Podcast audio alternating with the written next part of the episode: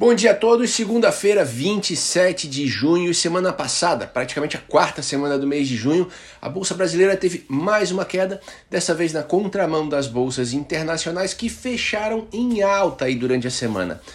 Os juros por aqui tiveram algum alívio na semana, mas o destaque foi para o dólar, que fechou a semana perto de 5,25. Todo esse movimento continua vindo do, daquele tripé, né? Inflação, juros e recessão, especialmente nos Estados Unidos, mas também na Europa. E isso tem pressionado o preço das commodities. Petróleo chegou a operar perto dos 100 dólares, fechou abaixo de 110 dólares uh, aí no final da semana. E, consequentemente, isso acaba pesando nos mercados emergentes. Foi uma semana de poucos indicadores, né, e aí os destaques uh, ficaram para as falas dos presidentes dos bancos centrais e as divulgações das atas né, das reuniões da semana anterior, da semana passada. Aliás, da semana anterior. Aqui no Brasil, a ata do Copom trouxe poucas novidades, reforçou o aumento de 0,50% uh, na próxima reunião do Copom, ou 0,50 ou menor né, para a próxima reunião, mas apontou que os choques e o cenário externo uh, podem fazer com que a nossa taxa Selic fique em patamar elevado por mais tempo do que se esperava. Lá fora, o presidente do Fed reconheceu aí, é, a possibilidade de recessão né, e a dificuldade em conciliar a queda da inflação sem esse risco de, de recessão.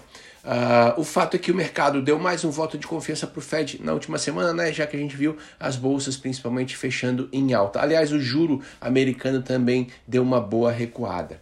Além disso, né, foi uma semana de poucos indicadores, como a gente falou. Aqui no Brasil, o radar começa a se voltar para a eleição, depois de divulgar as diretrizes do seu plano de governo, falando em revogar teto de gás, fortalecer estatais, fortalecer BNDES.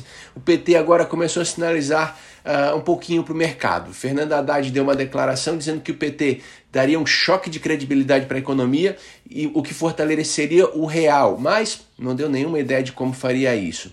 Já Bolsonaro continua preocupado com a inflação e com as suas consequências e agora tem lutado para elevar o Auxílio Brasil, que estava em 400, quer levar para 600 reais, e também criar um auxílio para os caminhoneiros, né, que estava em 400, agora está tentando levar para mil reais, tudo isso com prazo de validade até o final do ano e fora do teto de gastos.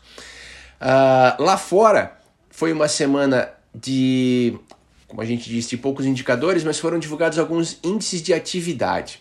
Tanto na Europa como nos Estados Unidos. Os índices tiveram queda maior do que se esperava, já mostrando aí que a economia está diminuindo seu ritmo. Indústria e serviços ainda mostram crescimento, mas né, diminuindo bastante é, o ritmo de crescimento.